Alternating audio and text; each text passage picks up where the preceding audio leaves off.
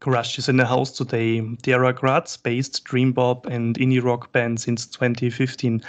They release in the label Numavi Records. The band consists of Christina Lesjak, Katrin Borek, Christian Lach, Verena Borecki, and Manfred Herzog. Welcome, Crush. Hello. Hello. Can you tell us a bit more about your background and how you became the band which you are today?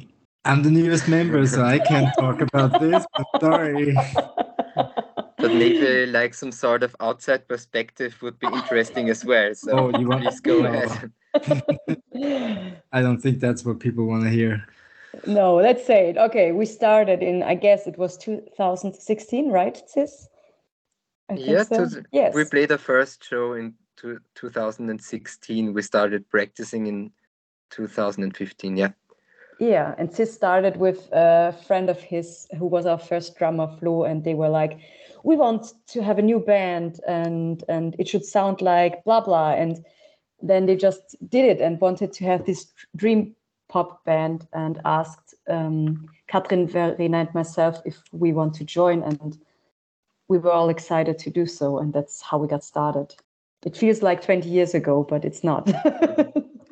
I listened very mindful to other people that something new is coming up very soon. What are the big news?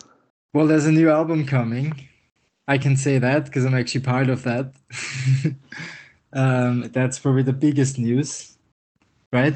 Um, so May 5th, we're putting out the second Crush long player, Past Perfect. Um, it's coming out on Numavi Records, and yes, um, it's it's very big news because it's taken quite a while to complete the whole thing, and we're even happier now to actually put it out in the world. That's a perfect um, um, for the next question.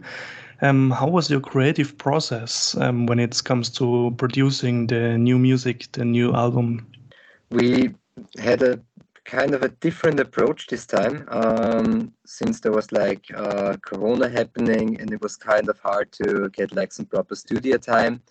Uh, like we took over during the whole thing and we recorded um, guitars bass um, and some other stuff uh, ourselves which we never really did before. Before that we always worked with somebody else uh, we mainly produced it um, ourselves as well, with some help from uh, Patrick Pulsinger, uh, who helped us doing like some uh, additional synth stuff and also helped uh, producing the vocals, and Tom Krassecker, uh, who mixed the record and recorded uh, the drums way back then in 2020.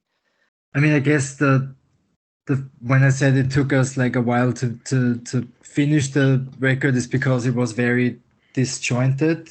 Like I did my drums in the summer of 2020, and then over the past two years, pretty much, we we finished the rest of the album. So I guess I obviously can't speak for how the first album was, but I know from what you told me that it was like you spent with the old record you spent like what two weeks in the studio and then it was done and now it was like we did a little bit here and a little bit there.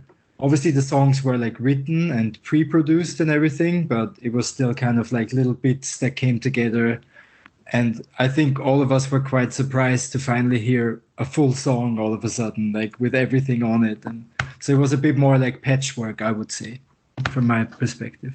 Next to the big news that we have heard already, are there any upcoming project that you're particularly excited about? Um, focus of concerts.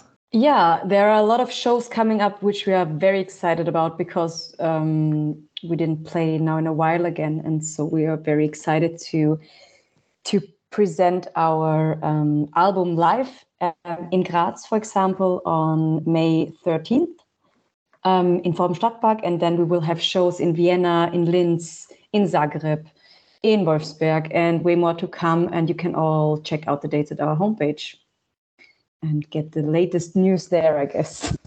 That's a perfect sentence. Support our local music scene. Thank you, Crush, for being here for the IndieRE. Thank you very Thank much. you. Thank you.